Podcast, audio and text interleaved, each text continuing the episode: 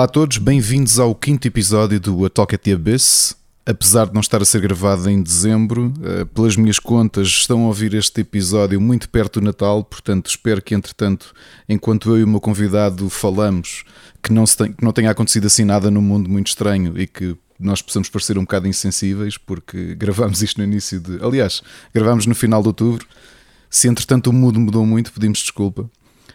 O meu convidado, como já viram pela imagem de destaque do episódio, eh, pertence a uma banda que já ouviram, entretanto, porque já, já demos destaque a, a uma das suas bandas, porque o, aqui o nosso convidado de hoje tem diversos projetos na, no seu historial. E queria também fazer aqui um preâmbulo, porque para quem ouve esta Talca TB, esse é o primeiro convidado português que temos e havia aqui uma discussão nos bastidores com o resto da equipa se íamos fazer este episódio em inglês para manter a tradição dos anteriores ou, sendo em português, vamos aproveitar que talvez 60% dos nossos ouvintes sejam de Portugal e pedir desculpa aos restantes que não estão a compreender nada do que estão a ouvir uh, neste momento. E, portanto, está decidido. Uh, este programa, sempre que tivermos convidados portugueses, vamos falar em português. E, portanto, já devem ter percebido o meu convidado é o Ruben Monteiro, um músico que eu conheço há muitos anos e que já vou explicar como é que o conheci e cujo trabalho tenho seguido com muita atenção, pelo menos nos últimos 12 anos, acho eu, se a memória já não me falha. Ruben, muito obrigado por estar connosco hoje neste quinto episódio deste programa de entrevistas. Olha, muito obrigado eu pelo convite. Uh, bom, é sempre bom uh, parar um bocadinho aqui a nossa vida uh, para, porque às vezes conversas fazem-nos sempre recordar coisas da, da, nossa vida que às vezes parecem esquecidas. Muito obrigado. E portanto, já fiz aqui um, um, pequeno teaser. Eu conheci o Ruben, eu e o meu grupo de amigos conhecemos o Ruben e a sua banda, os Alba Luna, uh, de uma forma muito curiosa. Aliás, uh, temos conversa porque estávamos numa feira medieval a assistir na altura uma excelente banda que já tínhamos visto passar duas vezes e que sempre que parava num sítio ali dentro do castelo nós parávamos a ouvir. E qual, era a nossa, qual é a nossa surpresa quando percebemos que o guitarrista, ou na altura não me lembro se, se, se estavas a tocar, uh, que instrumento é que estavas a tocar, mas não era muito normal um músico medieval estar em power stance a tocar uh, na sua banda medieval e portanto os metaleiros identificam-se rapidamente à distância e foi assim que acabamos por meter conversa com o Ruben e, e começámos a conversar desde então. Uh, Ruben, já, já lá vão uns anos desde que vocês começaram a correr as feiras medievais, não foi? Sim, na verdade, uh, nós já agora vou abrir aqui um bocadinho o, o jogo em relação à nossa essa nossa ligação, porque foi um bocadinho quase por acidente e depois tornou-se parte da nosso, do nosso ADN e hoje em dia, como estávamos a falar há pouco, apesar de já não, já não estarmos dentro desse circuito, vai sempre fazer parte da nossa história e sempre do, do nosso ADN. Portanto, há muitos, muitos anos atrás, talvez 2008 ou 2009, quando pronto, eu, eu tinha uma banda de, de metal, aliás, eu tinha vários projetos assim desse género, um, e comecei, comecei a me interessar muito uh, por, pela música tradicional, e depois pela música medieval, pela música do mundo em geral, também devido ao meu percurso académico, eu estudei arqueologia, então também este imaginário todo, também como sou músico, sempre procurei música que me inspirasse para trabalhar, etc. Uh, eh, quando decidi fazer um projeto, na altura não se chamava Albaluna, mas Midgard. E nós andávamos uh, a fazer alguns concertos, uh, assim ainda muito tímidos, não é? e quando enviei uma proposta para, para Óbidos, eu por acaso ia à Feira Medieval de Óbidos a se passear, não é? Porque eu vivo aqui perto, em Torres Vedras, ia com os meus amigos, com os meus amigos metaleiros, com umas peles às costas e com umas botas da tropa. Uh, e então íamos, pronto, íamos visitar, íamos beber uns copos e fazer, fazer a festa. E, mas pronto, não mais do que isso, não é? E quando enviei essa proposta foi-nos contraproposto não fazer um concerto, mas ir fazer uma atuação na feira medieval de Óbidos, não é? Eu pareceu-me bem porque eu gostava do ambiente e isso tudo, mas não sabia mesmo uh, pronto, o que é que me esperava, o que é que nos esperava. Portanto, e, e então foi um, um, início completamente surreal. Uh, e a partir daí, pronto, nós fomos evoluindo e fomos também de certa forma trazendo algumas coisas que na altura não se usavam tanto, nomeadamente esse instrumento que me viste a tocar, que é um buzuki, que era um, era um instrumento que, que, na altura, bom, pelo menos aqui em Portugal, muito pouca gente, ou quase nenhuma, ou mesmo nenhuma. Não, não gosto dessa história dos pioneiros, esse pessoal que se bate assim um bocado, que é os maiores, que são os primeiros a fazer não sei o quê.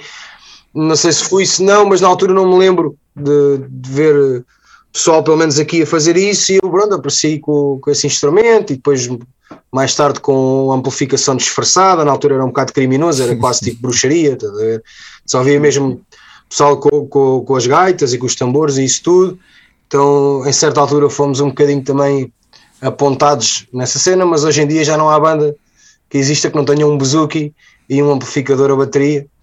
Uh, pronto, e esse foi o nosso início, já foi há muito tempo. Eu acho que depois, mais, depois, mais tarde, em 2010, quando nós assumimos este nome Albaluna, Uh, nós uh, mantivemos o nome durante uns tempos afastado do universo da cena medieval e mantivemos outro grupo, mas depois as pessoas confundiam, confundiam que éramos os mesmos e pronto, e decidimos, bom, a Alba Luna vai ser onde nós formos, vai connosco e acabou e, e então pronto, foi esta, é esta nossa ligação uh, tão, pronto, depois acabámos por, por fazer muitos, muitos mercados medievais, tanto aqui em Portugal como fora e e fomos muito felizes a fazer esse percurso. E pronto, é esta, é a nossa passagem. Vamos falarmos um bocadinho sobre este salto, digamos, o crescimento, para mim totalmente merecido, que os Alba Luna tiveram nos últimos anos, a nível de reconhecimento e também do tipo de festivais uh, e, e, que tipo de espetáculos que estão a fazer. Inclusivamente, uh, para quem ouve o nosso podcast principal, o Split Chicken, uh, vocês deram um concerto há pouco tempo eu espero que seja há pouco tempo, porque isto, a, a, noção do tempo, já, a passagem do tempo começa a ser um bocado esquisita. Não sei se te aconteceu mesmo com a pandemia, uh, mas vocês deram concertos a título individual cá um, em sala de espetáculo aqui no, no, na Zona Oeste, não foi? Na, um, setembro, foi isso, não foi? Uh, Ruben, foi setembro ou agosto? Se até foi antes, já estou completamente perdido. Estou perdido. Uh... Em Mafra, em maio, isso, Alenquer, no side B, não okay, foi? Ok, se nós tivermos Tivemos em Alenquer no side B, que tivemos como primeira parte os, os Alameda, que é uma banda aqui de pessoal perto, com quem temos muita amizade e também, também partilham aqui o roster da nossa produtora, que entretanto uhum. criámos, eu e o Christian, por isso é que ele está aqui. Christian, olá as pessoas. Olá. e então, pronto, os Alameda, que são uma banda, também faz parte do nosso roster. Uh, sim, e nós temos feito alguns concertos assim nesse, nesse contexto. Estivemos em Mafra também, por vezes vimos aqui, temos aqui também um, um aqui no Teatro Cine Torres Vedas também somos sempre muito bem recebidos. Uh, e depois, uh, a nível de festivais, é que tem sido mesmo uma, uma loucura. Estamos muito felizes com este percurso nestes. Bom, desde, sei lá, nós sempre tivemos um pouco esse principalmente sabe, desde 2012, 2013, sempre tocámos muito em, assim, em festivais, mas agora mais, não é? Agora e temos, temos tido o privilégio de pisar assim palcos muito, muito importantes. É, é que foi precisamente a anunciar o vosso concerto em Alenquer que nós estreámos a agenda cultural. Nós, para te explicar, acho que não tem este contexto, eu e o este, este podcast em que estamos a falar agora é um spin-off de um spin-off de um podcast de videojogos que eu faço com o Rui uh, e que de repente falamos de tudo, não é? A malta até tem a tagline do Split Chicken é Vida e abrimos precisamente a agenda cultural quando começámos a, a, temporada nova em agosto, quando eu vi o vosso anúncio de concerto no, no Side B e aproveitei para falar um bocadinho com, com o nosso público dizer vão, especialmente se estiverem nesta zona ou estiverem perto, vão ver os Albaluna uh, e portanto acabei por ter esta ideia de começar a fazer agenda cultural precisamente por promover uh, o vosso concerto. Ruba, nós já falámos há uns anos sobre o teu projeto, tiveste outros projetos de metal, como tu ainda agora disseste. Um deles que eu ouvi, uh, que se calhar é aquele que, que, acabei por conhecer melhor sem ser usar a baluna, foram os Duca, o teu projeto de prog, uh, com o Dinis, se bem me lembro, não é? que é um membro o Diniz é o, não sei se é o único membro que, que é em comum com o Zalba Luna. Um, mas eh, conta-me, se calhar, estavas aqui a falar do tu terminaste a licenciatura. Eu acho que nós devemos ter mais ou menos a mesma idade e provavelmente este percurso que muita gente fez dentro do metal, seja no final dos anos 90 ou início dos, dos 2000, uh, tu também passaste por ele, não é? Se calhar passaste por muitas muitos géneros, muitos projetos. Queres nos contar um bocadinho como é que foi essa tua, os teus primeiros anos, digamos assim, de, de, de músico? Sim, claro que sim, com todo o gosto. Bom, então eu sempre me lembro de, de, estar ligado à música, principalmente porque a minha mãe trabalha no, no Conservatório de Música Clássica, aqui em Torres Vedras, e portanto desde muito pequenino, pai, desde os 5 anos de idade ou assim, que eu ficava, eu vinha da escolita, não sei o quê, ficava ali com ela, e ela muito cedo inscreveu-me ali na, naquelas turmas dos pequenitos, né? Aos xilofones, flautas, não sei quanto. E depois também para aí aos 7, aos 7 ou 8 anos comecei a ter aulas de piano, e depois aos 10 então entrei mesmo para o conservatório e a tocar em guitarra clássica.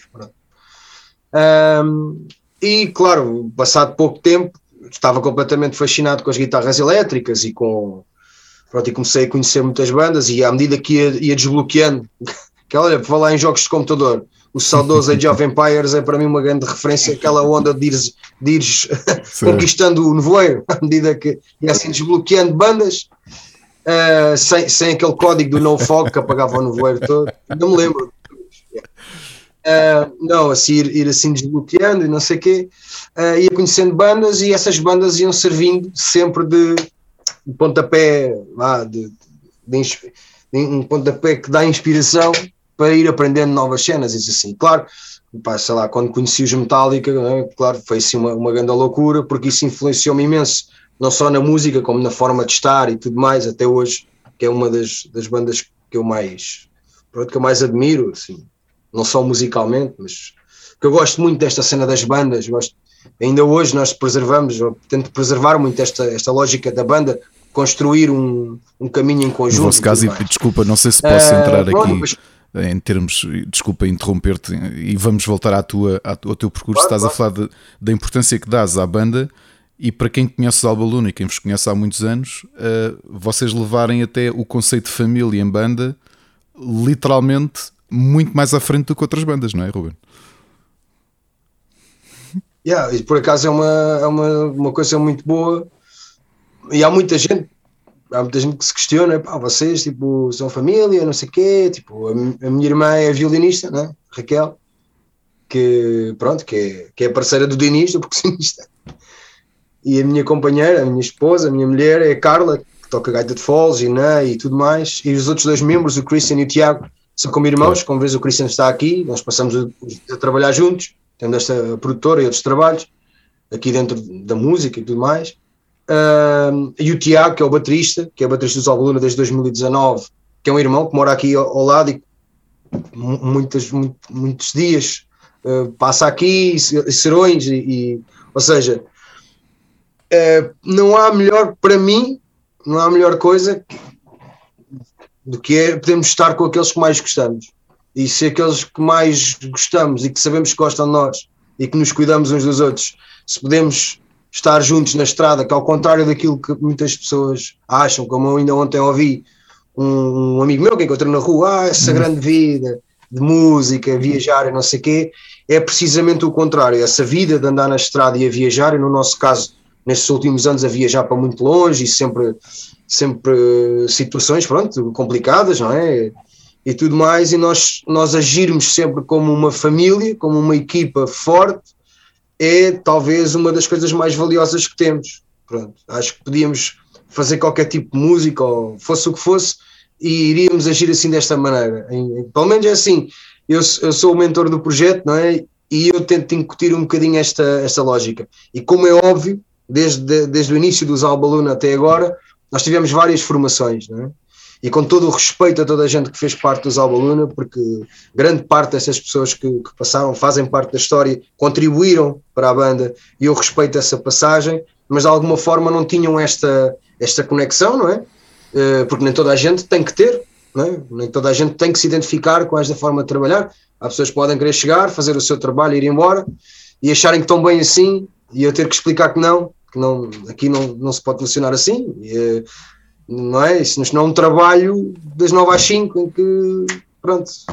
Então esta, esta, este trabalho em, em equipa, em família, em, em, união, é que de facto tem sido uma grande mais-valia uh, e somos grandes amigos, nós divertimos-nos à brava juntos, portanto, mesmo quando nós não estamos em contexto de trabalho, nós organizamos coisas juntos, por exemplo, estava a contar há pouco perguntavas pela minha filha, a minha filha foi para a festa do Halloween, aí está, para fazer a, depois a ponte cronológica para quando nos ver.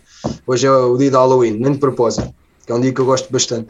Uh, e, uh, portanto, e logo ela vai voltar para a festa de Halloween uhum. em casa em família, que é, que é a banda, que são os amigos da banda, portanto, que é normal, tanto para a minha filha, para a minha sobrinha, uhum. que é uhum. filha da Raquel do Diniz, é normal estar neste ambiente. Elas também fazem parte da banda, não é? Portanto, se lhe perguntares, elas dizem que são dos Albaluna, porque elas, porque elas vão e elas estão connosco e estão no backstage e sabem que, que, que os pais ou os tios têm que sair, vão tocar. Isto é a rotina da nossa família, que foi criada assim, também com muita ajuda, claro, do, dos meus pais, que também são um polo muito forte na nossa, de união na nossa família, e os pais de todos os membros dos Albaluna, assim.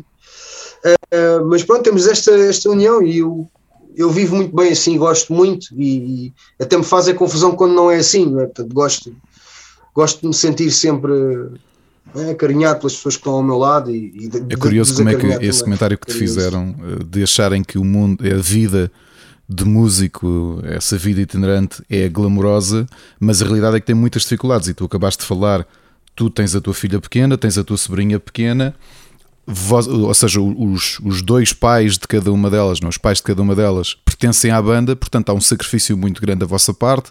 Há a questão logística, pá, todos, nós, todos nós que temos filhos sabemos as dificuldades que, que tudo isto surge, as saudades, o, o afastamento, essas coisas todas. Portanto, tu tens a sorte e vocês têm a sorte de fazer aquilo de que gostam mas ao mesmo tempo é, é, estranho como é que as pessoas não conseguem empatizar ou se já não conseguem ver que para além disso, para além da diversão de fazeres uma coisa que gostas, tens muita dedicação, muito sacrifício para conseguir uh, manter-te na estrada, não é? Hoje vim a fazer, esse, por acaso, fiz uma viagem de carro, vir ali a Lisboa e voltar sozinho e, e pronto, tenho muito, tenho muito hábito de fazer as minhas introspeções, às vezes até até me canso de, de, de tanta música, não é? Estou sempre a ouvir música, sempre a tocar, sempre a praticar, e às vezes gosto de ir assim no meu silêncio a pensar, e vinha precisamente a pensar sobre isso, por, porque ontem me falaram nisto, é pá, que sorte, não sei o quê. E eu penso que toda a gente, de certa forma, constrói a sua, a sua vida à maneira que pode ou que não pode, não sei. Cada um depois tem a sua forma de, de Mas em tudo na vida há de haver sempre uh, sacrifícios e coisas que são uh, prazerosas, né, digamos assim de facto, uh, para hoje, é?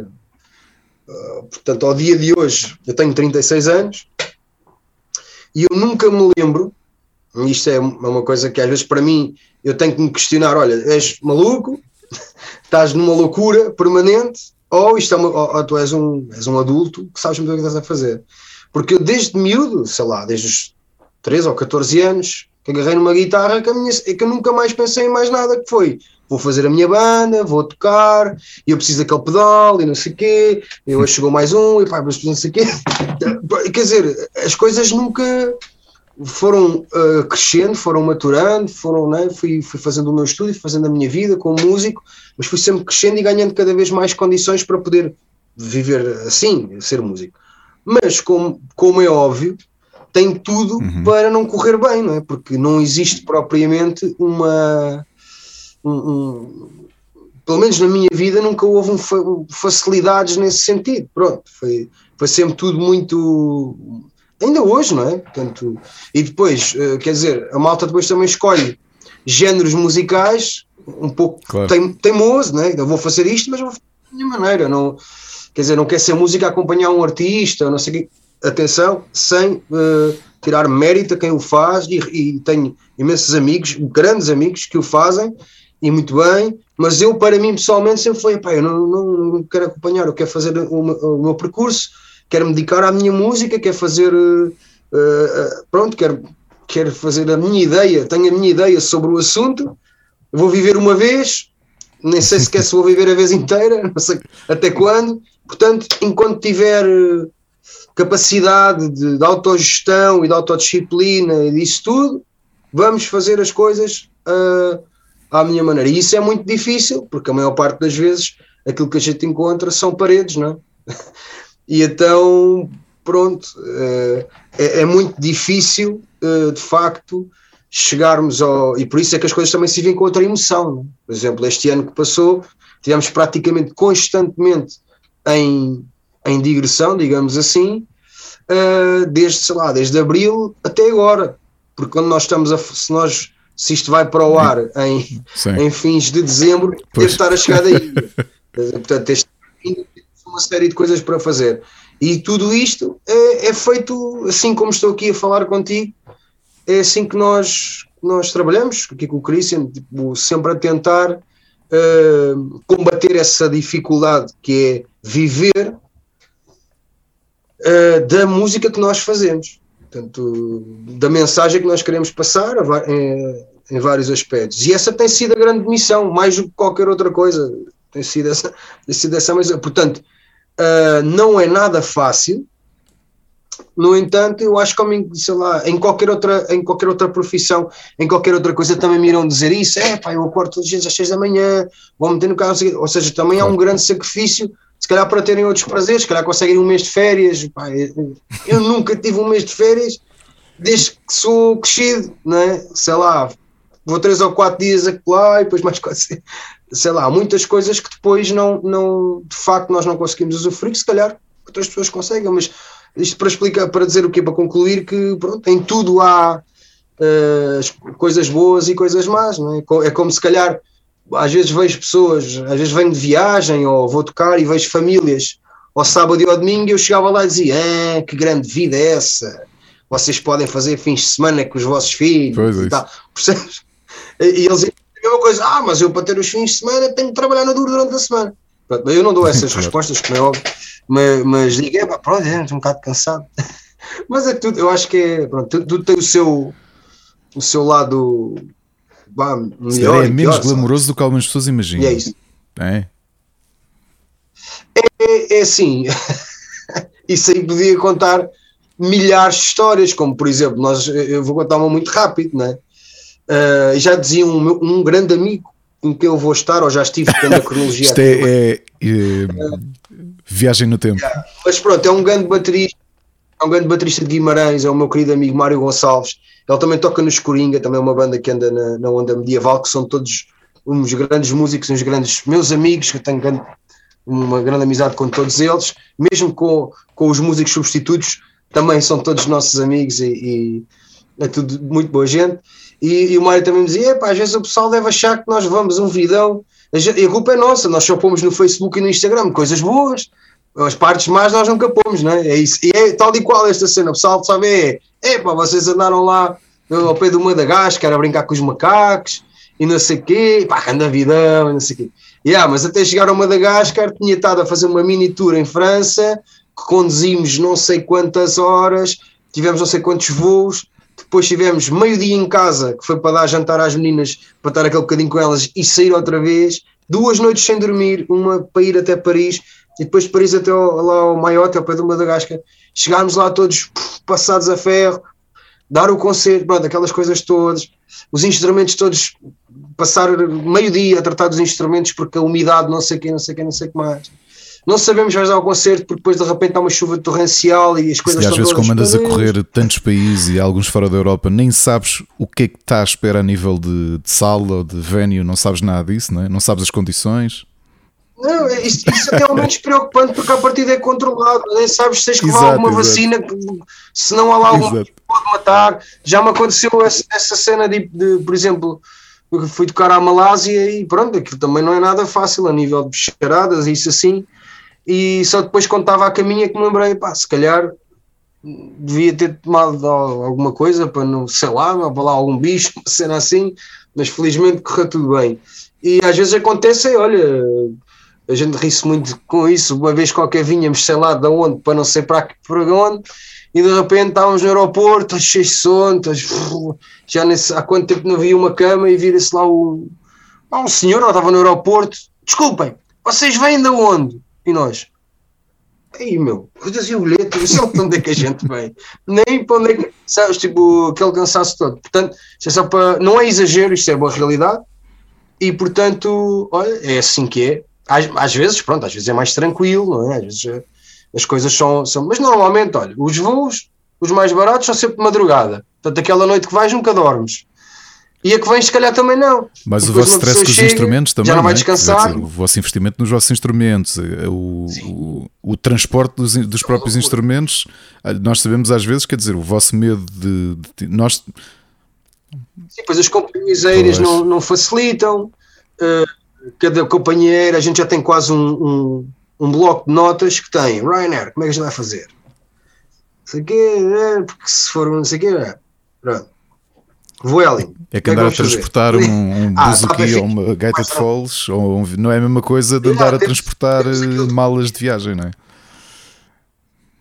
Não, e já me aconteceu os instrumentos ficarem por caminho, coisas assim de ficar mesmo com, com pá, completamente nervoso. Uma vez fomos para, para a Estónia, eu acho que foi para a Estónia, e, e, pronto, e aconteceu uma confusão porque mudaram a, a, a reserva, pois o número não era o mesmo, pois não sei o quê, apanhámos um voo da TAP para, para Viena da Áustria e disseram: vocês quando chegarem lá tirem as coisas, voltem a fazer o check-in e depois apanham um avião para Riga. E, e, era, tinha 45 minutos para fazer isto. E nunca me tinha acontecido, já foi há imensos anos. Entretanto, chegamos a, a, ao avião aqui em Portugal, estava 45 minutos atrasado, exatamente o mesmo tempo que tinha para fazer aquela troca. Perdemos o avião, o outro. Depois ficámos lá. Depois não, não tiraram os instrumentos, não, é? não, não deu para fazer esse tal check-out. Ficámos lá a dormir, não dormimos, fomos lá para a night e pronto, olha, já estamos em Áustria, agora não vamos, não vamos para a cama, vamos, o que é, que é que se passa aqui? Ah, a parte boa, vamos ver. Já não dormimos, fomos apanhar o primeiro voo das seis e meia, chegámos a dois instrumentos, não, está tudo ok, estava. Quando chegámos a Rio, não havia instrumentos. E ainda íamos de carrinha mais 300 km para não sei para onde, e o homem já tinha ficado a dormir no aeroporto à nossa espera, estava full, já não queria saber dos instrumentos, queria saber, só se queria ir embora. E nós fomos, e ficaram os instrumentos para trás. Mas, como é que fizeram? Alguém vos, alguém vos a verdade, a verdade é que... Como é que, como é que? Não, o organizador do festival emprestou-nos um carro dele para virmos para trás buscar os instrumentos, que era um Jaguar. E nós, é! Só que nós fomos recebidos com um banquete. Em que no banquete davam-nos umas bebidas alcoólicas que eu nem sei dizer o nome, pai com alguns 70 graus, aquilo é uma cena para afetar. E nós, boa, bora, pronto, já chegámos. E quando o homenzinho lá disse que nos emprestava o carro, e nós éramos quatro, porque isto foi com um projeto que eu tinha que era os Doraog, o homem disse: Não, não, vão só dois.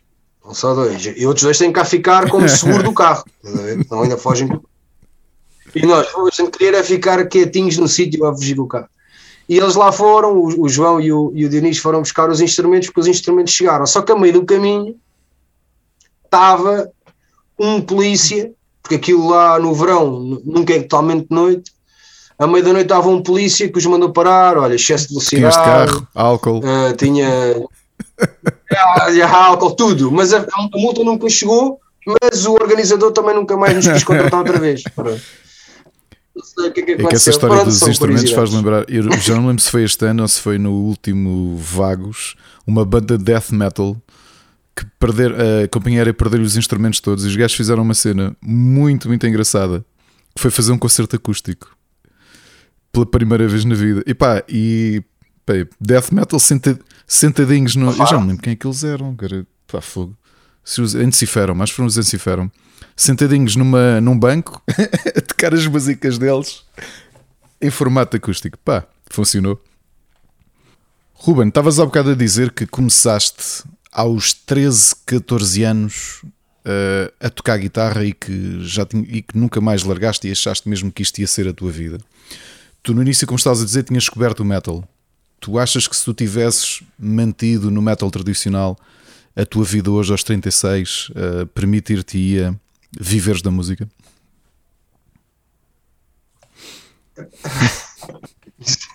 Isso eu não faço a menor ideia. Provavelmente com a quantidade de loucura e dedicação, provavelmente, se calhar sim, não sei.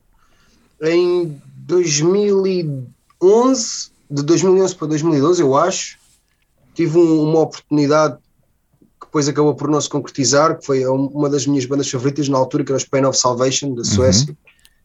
Uhum. Um, Do Daniel. Eles estavam à procura de... Daniel Gillenau, é, não é? Exatamente, estavam à procura de um, de um guitarrista, cantasse, não sei o quê. Eu sabia as malhas lá todas deles, e assim eu enviei algum, fiz um. concorri a essa. Esse, esse call e fiquei fui dos, dos três últimos, portanto vi ali assim um bocadinho a luz ao fundo do túnel, mas também não sei até que ponto é que teria sido uh, a melhor coisa para mim. Eu, eu gosto de, como estava a dizer há pouco, gosto de fazer as coisas à minha maneira, gosto, é? gosto, gosto da parte da estratégia também, gosto de pensar muito nisso e, e ali acabaria por ser um, um músico de suporte, não é? Portanto, portanto, não sei. Ou seja, eu acho que dentro do metal é muito difícil. Uh, portanto, teres o teu projeto e levares o teu projeto avante. Às vezes podem surgir estas oportunidades, de, de, projetos que já estão bem vincados, etc., e que se consiga fazer uma boa carreira, mas é muito difícil, é? É um, é um, é um estilo ou um género muito ingrato nos dias uhum. que correm, uh, e também o formato em que muitos dos festivais de metal uh, uh, fazem a remuneração ou não aos músicos também não é muito interessante, a não ser que se consiga de facto ter um, um projeto já com bastante, com bastante peso, não é? E que se consiga quase ser independente ou, ou então trabalhar de uma forma muito ativa. Eu acho que é muito difícil. Portanto, uh, provavelmente, uh, não, olha, não sei, não sei, sei lá, teria que. A verdade, a verdade é que uh, dentro do metal nós eu tinha este projeto, os Duca, que foi um projeto que eu, que eu também construí mais ou menos na mesma altura dos Alba Luna, e a verdade é que também nunca, nunca conseguimos uh, ter o, o, portanto, o feedback que queríamos e que, e que pronto, que, que, era bom para o projeto funcionar e de facto é um projeto que ficou uh, pronto, em stand-by porque é preciso muita coragem para, para voltar. Pronto, por outras razões, como é óbvio, né? só, só usar Alba Luna e mais um ou dois projetos que nós temos no ativo já nos tiram tempo de sobra, depois fica para, para conseguir dividir a atenção e nestas coisas todos, os, todos aqueles que trabalham assim quase exclusivo para o seu próprio projeto sabemos que não podemos ter muito mais uh, não, é? não, podemos estar assim a dividir as atenções, não é impossível não é? ainda hoje falava também com, com outro colega músico acerca disso uh, porque muitas vezes tenho alguns amigos que me convidam para fazer assim um, um, projeto ou para entrar no projeto deles, em que eu me sinto muito lisonjeado, mas que muitas vezes ou quase sempre sou obrigado a dizer que não, porque uh, só este projeto dos Albolani e as coisas que estão à volta tiram-me tanto tempo e tanta energia que seria um pouco uh, injusto depois para eles uh, a falta de atenção que eu lhes ia dar. Portanto, lá, acaba por ser um bocadinho a resposta possível é, é esta visão. Já és curioso saber uh, que tu tinhas concorrido ao lugar que acabou por ser o Ragnar Zolberg a, a ocupar. Uh, eu por acaso, por acaso uh, até não, não simpatizava 100% com, com o trabalho dele e curiosamente a posterior Sim. acabei por, por admirar mesmo muito o Ragnar Lança-se a solo e tudo, não é? Depois de uma desavença com o Daniel. E, e, depois foi muito. Foi, quer dizer, de certa forma, às vezes uma pessoa toma. Quer dizer, neste caso não fui eu que tomei decisão, não é? Mas para eles seria. Era mais fácil trabalhar com um músico que estava mais perto deles claro. e, e, que, e que fazia parte já da mesma editora e produtora, etc. Fazia muito mais sentido. É como nós aqui, às vezes, quando temos de substituir um músico, é muito mais fácil ser uma pessoa que nós já conhecemos uh, mesmo que tenhamos aquela ideia, olha, vamos tentar ver outras pessoas, isso assim. Portanto, é compreensível, portanto, nesse caso, um, mas depois uma pessoa fica também, uh, uh, depois de ter, de me ter apercebido dessa desavença, que pensar, olha, se tivesse sido comigo, é, teria, estaria agora em muito maus lençóis e pronto, e assim off the record também não era a melhor proposta do mundo porque pronto, nem mesmo aquelas bandas que nós achamos que são grandes bandas têm às vezes grandes condições e pronto, Olha, e às vezes as bandas uh, vivem assim, há bandas que vivem de, de, pronto, as pessoas têm outros trabalhos e, e, sustentam depois as bandas e nós não, pronto, as outras pessoas não sonham como é, como é que aquelas bandas se mantêm, não é? Muitas vezes são suportadas por outras coisas que não as próprias bandas. Pronto, e, e era um bocado, acho que era o que acontecia ali. Mas mesmo a própria banda, estava a lembrar um caso que marcou muito. A minha banda favorita são os Anathema. E, e, ah. e, depois de teres visto que no início da pandemia era uma coisa que eu próprio não sabia, que tinham sido eles a avançar o dinheiro para a turnê mundial deles, e Anathema, obviamente, são uma banda já com uma dimensão uh, bastante considerável, uh, que acabaram por ficar endividadíssimos, porque foi ao terceiro concerto que a pandemia instalou, eles ainda deram cá o concerto em Lisboa, e, pá, e depois de avançarem o dinheiro para uma turnê mundial, uh, de veres músicos que, pá, que tu cresceste a, a, ouvir, não é? Ver a, a, vender os instrumentos assinados e peças da história deles é uma coisa custa e, portanto, sabes que foi um, para mim foi um reality check muito grande. Que é, obviamente que eles que não acredito que num tempo normal os Anathema tiveram, tivessem problemas de dinheiro, porque eles eram normalmente headliners de, de, de festivais. Mas tu tens noção que a diferença para músicos que vivem da música a linha que separa ficares endividado e teres de acabar com um projeto uh, e viveres confortavelmente uh, não é assim tão distante, não é? Era isso que eu dizia há um bocadinho nesta coisa que uh, pronto, com a idade que tenho e que tentei sempre fazer o, o caminho ainda que dentro de, deste todo este romance tentar sempre ter um bocadinho os pés bem assentes e tentar uh, criar uh, as melhores condições possíveis para mim, para a minha família e isso. Uh, pronto, tem essa questão de até que ponto é que é uma loucura, não é? Uma pessoa dedicar-se desta maneira a alguma coisa que é sempre um risco, não é? Mas pronto, é isso. Sei lá, nós, nós entre nós falamos, uh, por exemplo, nós nunca damos como nada como um dado adquirido. Por exemplo, este ano nós viajámos como, como nunca, foi uma loucura, e para o ano, quiçá, podemos ficar em casa todos os dias, outra vez, não é? Então, ainda por cima, com, com esta história da, da pandemia, eu acho que fiquei super perturbado com isso e, e vi aquela realidade de, yeah, olha, agora acabou, agora ficas, agora ficas em casa e acabou. Portanto, nós nunca sabemos, nós não dependemos pura e simplesmente de, de uma coisa que rola sozinha. Temos claro. que estar sempre a, a trabalhar. Uh, e muitas vezes, claro, obviamente, que há, claro que há investimentos, tudo é um investimento, não é? Aliás, na, vês aqui por esta imagem à uhum. minha volta, uh, que de ano para ano, uma grande parte daquilo que eu, que eu, que eu ganho, como músico, como produtor, aqui a trabalhar, que, que, reinvestes, não é? que é investido claro. em, em tudo, porque há sempre qualquer coisa nova. Agora é isto, amanhã é mais, mais microfones, uhum. depois é mais pois é o rato do computador que se estragou, pois é. Ou seja, estás sempre a investir, não é? Tá, ou estás sempre a investir. Quer dizer, eu conheço pessoal que não é assim, atenção, e que vive outra realidade, uh, mas nós aqui funciona um bocado assim. Portanto, nunca se sabe muito bem uh, onde é que está o limbo entre a loucura e o estamos a fazer isto tudo muito bem pensadinho, muito orientadinho. Eu acho que eu acho que é exatamente isso que estás a dizer dos anátomos. Se calhar para eles foi tipo, ok, nós para fazer a nossa tour precisamos de arrancar já com viagens, com, com hotéis, com comidas, para coisas simples, normais, não é?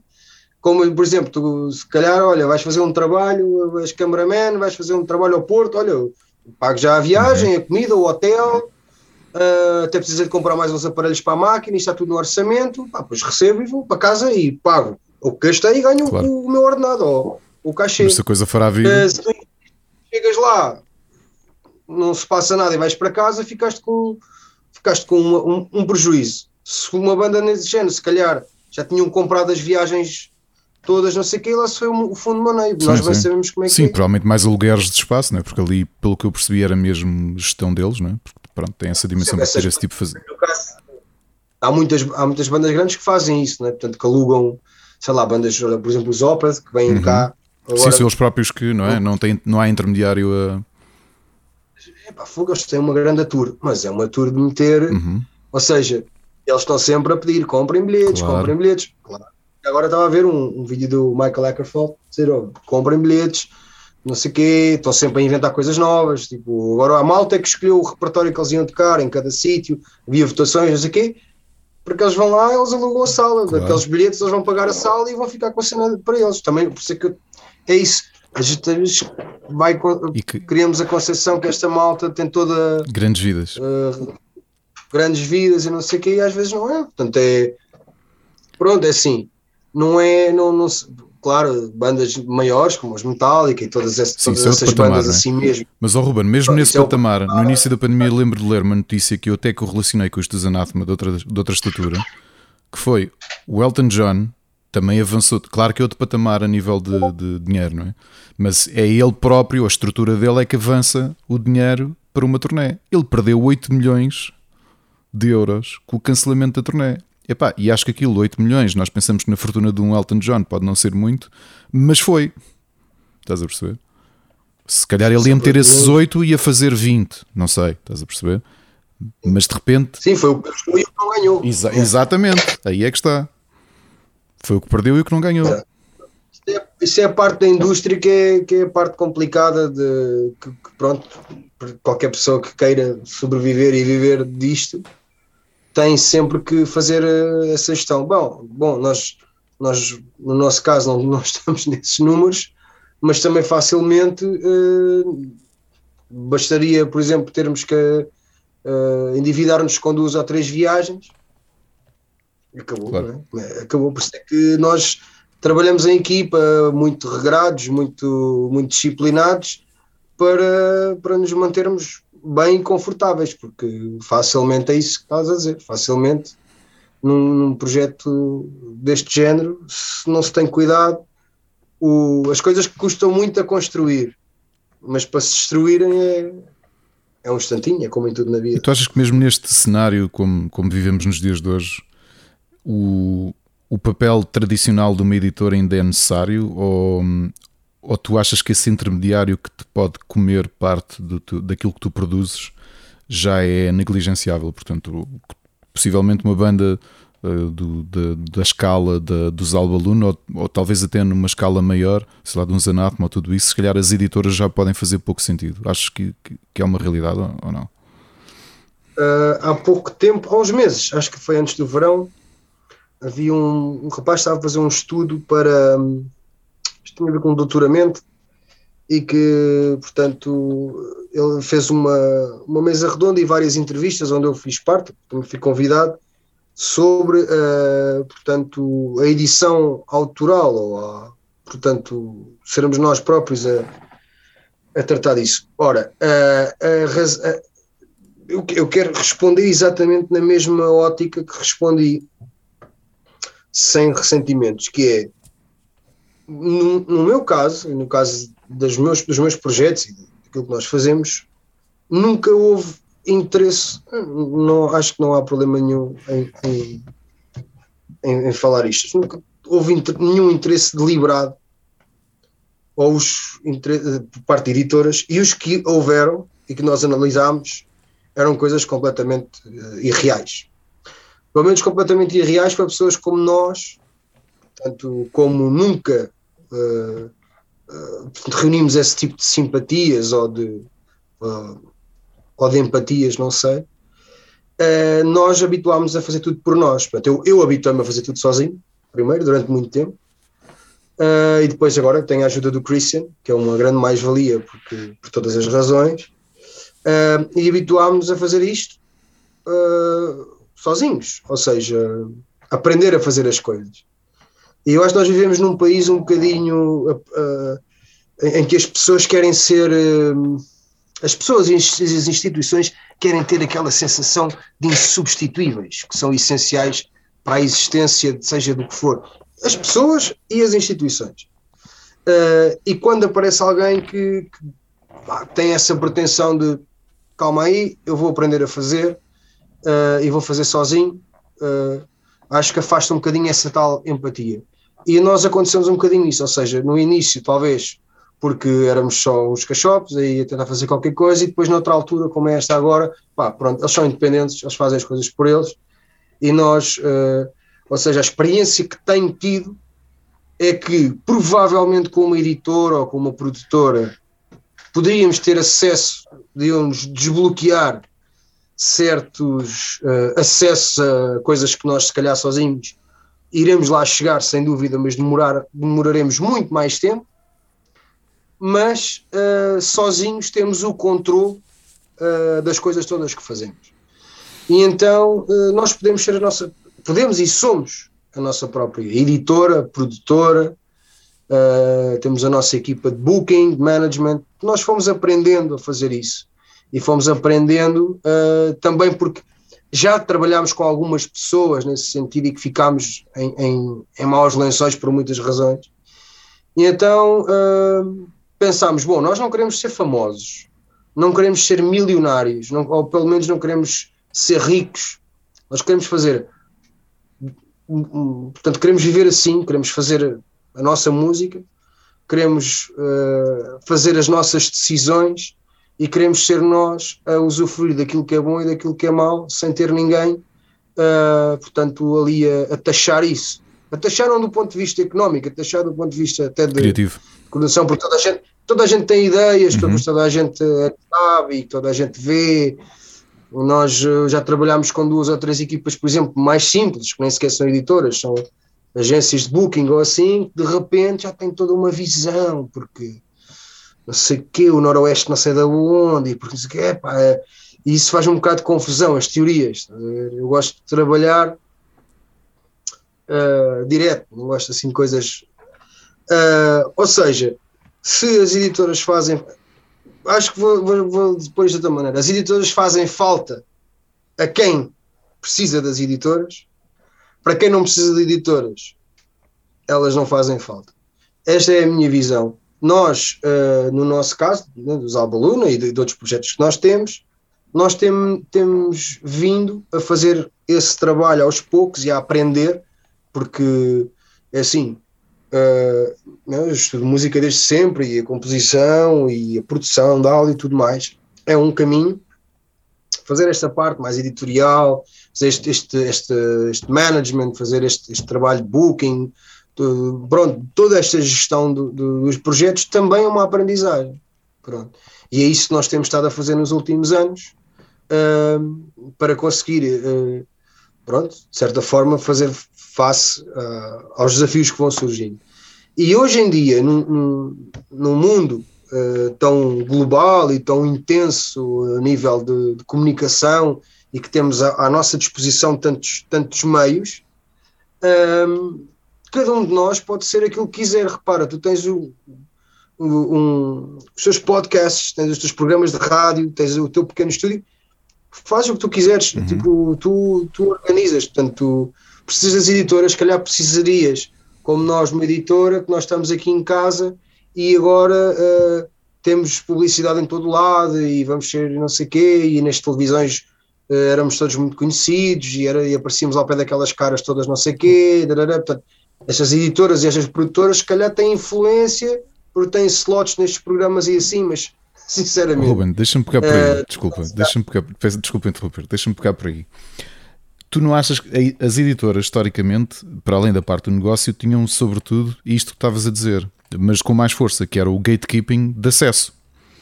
Ou seja, tu não tinhas meios Tu não tinhas formas sem ser andares a distribuir cassetes na altura ou, ou discos gravados, mão a, mão a mão, para que as pessoas conhecessem a tua música. Ou seja, tu chegavas às rádios, chegavas às televisões, chegavas às revistas especializadas se tivesse uma editora. Nos dias de hoje, o, não achas que os algoritmos já substituem isso tudo? Pá, eu, eu vou-te dizer da minha parte pessoal em dois aspectos. Seja como consumidor, porque eu no outro dia estava a fazer uma estatística, grande parte, eu vou a muitos concertos e grande parte dos concertos que eu, que eu, que eu fui nos últimos 5 anos foram bandas que eu descobri graças a algoritmos do Spotify. Que é, andas a ouvir isto, o que é que tu achas disto? A mesma coisa de bandas que eu tenho promovido e conheço e que tenho, tenho tido interesse. Tu não achas que a forma como nós lidamos para o bem e para o mal no mundo digital é por isso é que eu te dizia, já, já não precisas desse gatekeeping, especialmente em alguns géneros. Pá, se formos falar da pop, acho que a pop vai ser sempre assim, ou seja, vais ter que ter sempre grandes máquinas uh, milionárias atrás que vão investir milhões em ti e vão fazer milhões contigo. Mas yeah.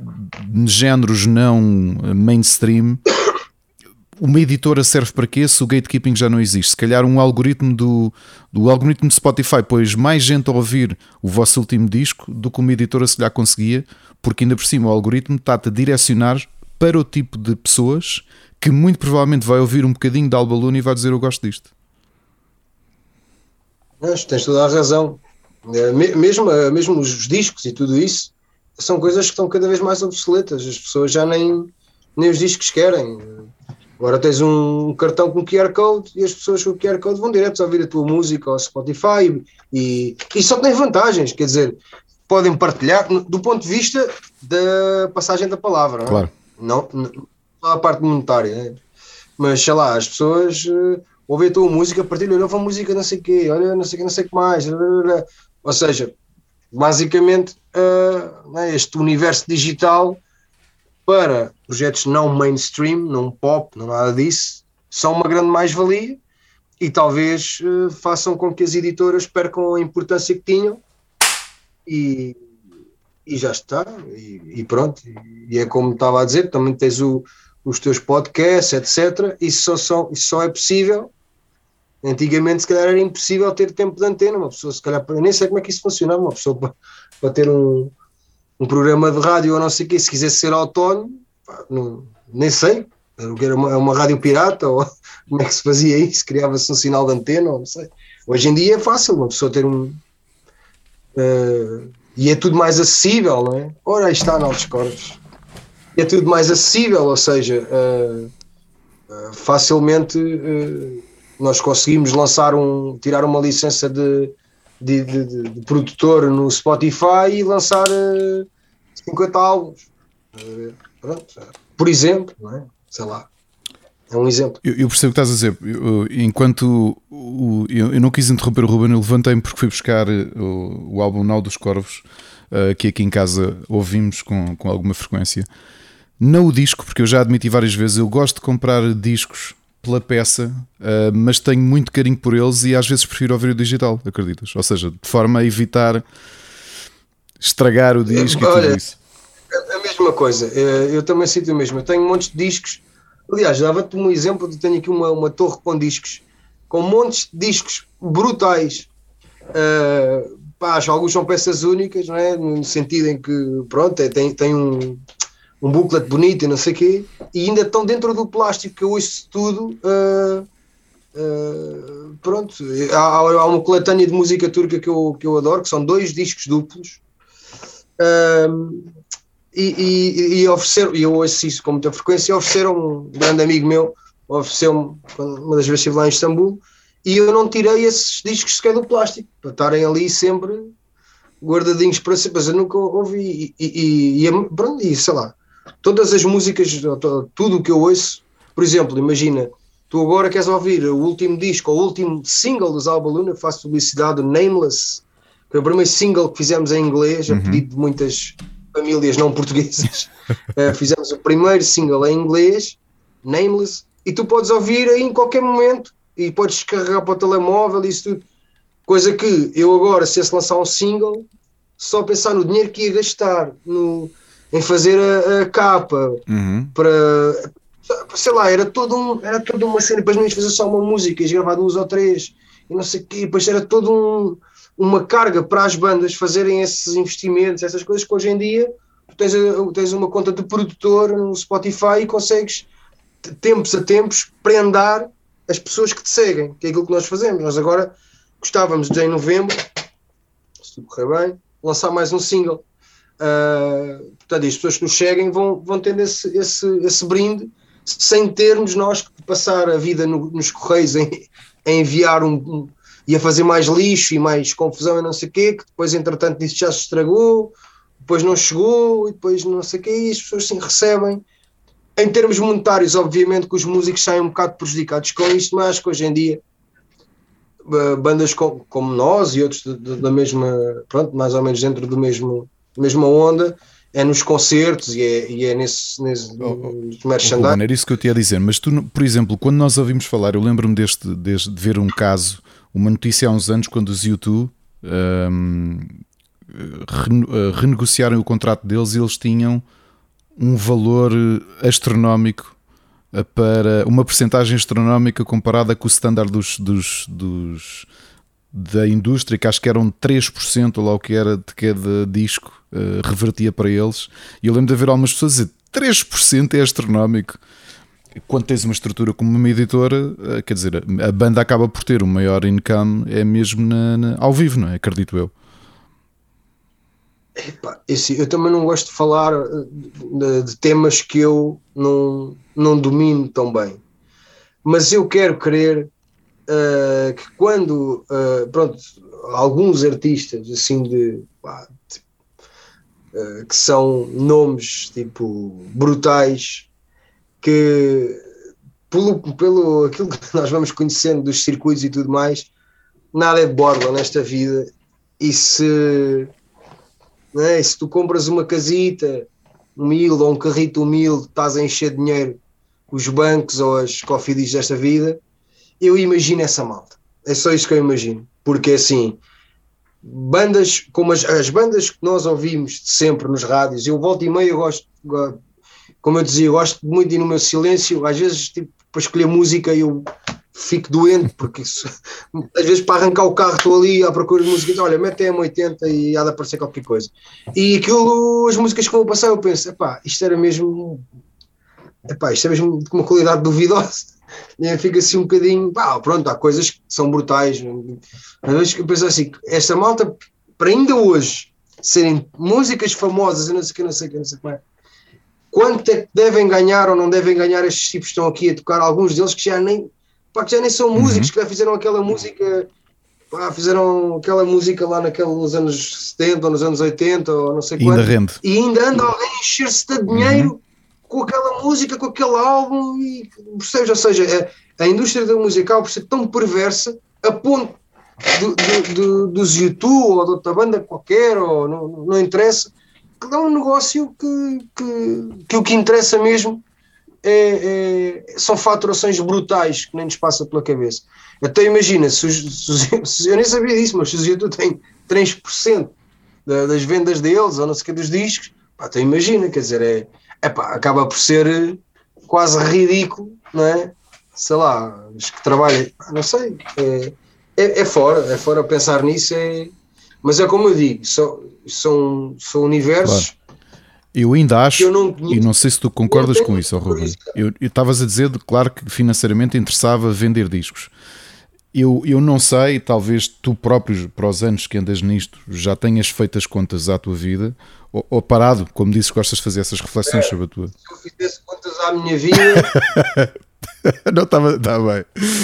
Não, o que, o que, eu te queria dizer, eu, eu, quando, tu olhas para, quando tu olhas para o cenário uh, de será que as pessoas conhecem a tua a tua banda? Porque era o, o, o que eu te estava a dizer, tu andas a fazer concertos Europa, fora da Europa, onde se calhar se tu tivesses discos físicos e se tu dependesses dos discos físicos para as pessoas conhecerem os Alba Luna, não te ia compensar as vendas, as, uh, o, o, o, retorno de vendas. Que se calhar o mundo digital, com todos os problemas que tem, talvez para um. Se calhar tirando para os grandes, grandes que não precisam muito disso, eu acho que serviu sobretudo foi para dar voz e para não te deixar presa a ninguém. É? Porque, quer dizer, uma pessoa na Turquia pois, pode ir ouvir Alba Luna e depois vai saber de que país é, é que é. É? Isso é o resumo de, de, dessa pergunta que tu estavas a fazer acerca das editoras, que é de facto uh, o, o, mundo online trouxe um bocadinho isso. Claro que, mais uma vez, nada é, nada é gratuito, nada é oferecido.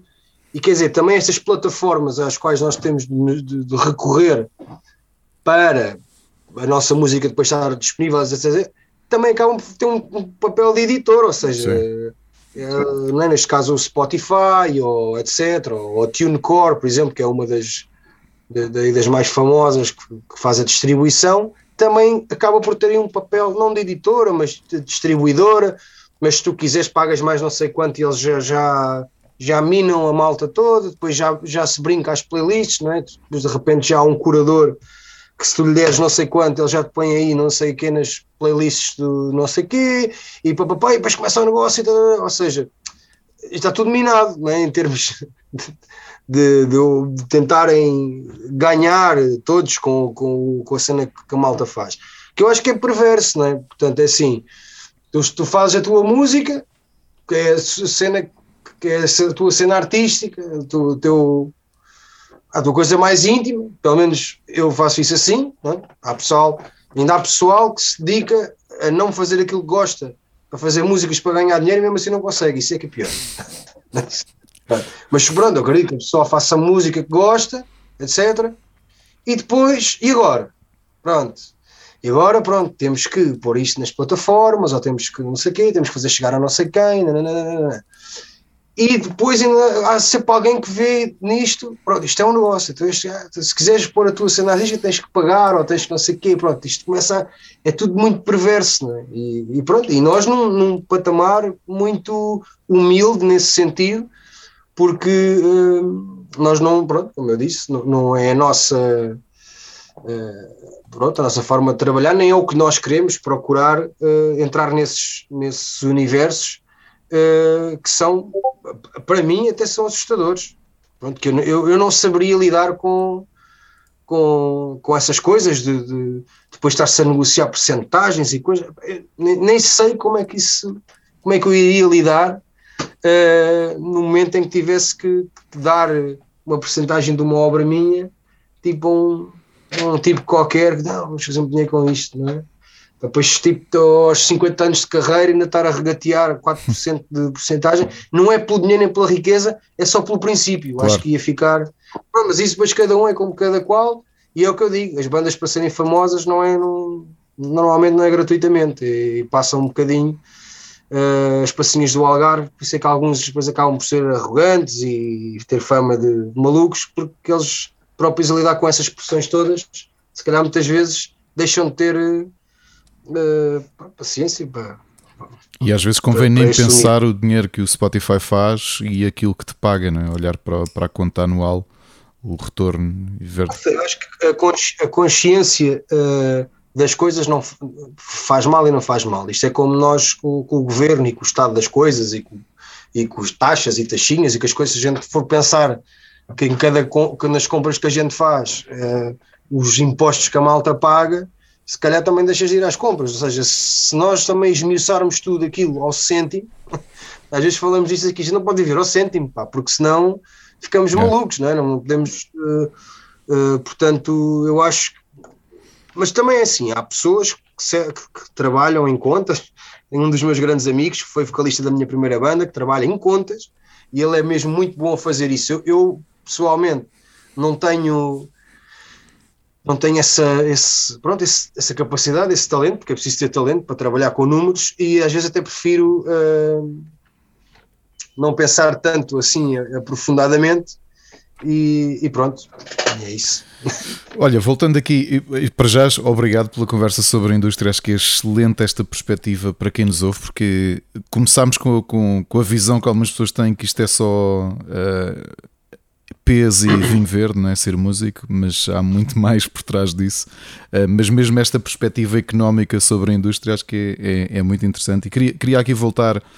Queria voltar aos Alba Luna porque, uh, obviamente, pelo menos no meu caso, acredito que muita gente que vos segue conheceu-vos pelo circuito dos mercados medievais, uh, que conheceu depois também, ou aliás, conheceu logo as vossas músicas originais, e, e é com alguma alegria ver-vos Agora, eu vou dizer o salto e, portanto, não leves eh, de mal, a mal a expressão de dar o salto, mas acho que terem a capacidade e a possibilidade de se integrarem em circuitos que me parece fazerem mais sentido para a vossa música, que são os, os festivais de world music e música medieval, mas que menos na, na, na perspectiva de entretenimento, se é que me percebes, e mais na perspectiva artística da própria coisa. Um, e não é para todos como é que. Como? É, é, isto foi insistência, qualidade, talento, somatório disto tudo? O que é que, o que, é que aconteceu? Ora bem, então. Posso, posso começar? Uhum. Saco cama? Para, para que eu. Ora bem, então. Um, entendo a pergunta e a, e a reflexão, e claro, acho que é super, super interessante a pergunta.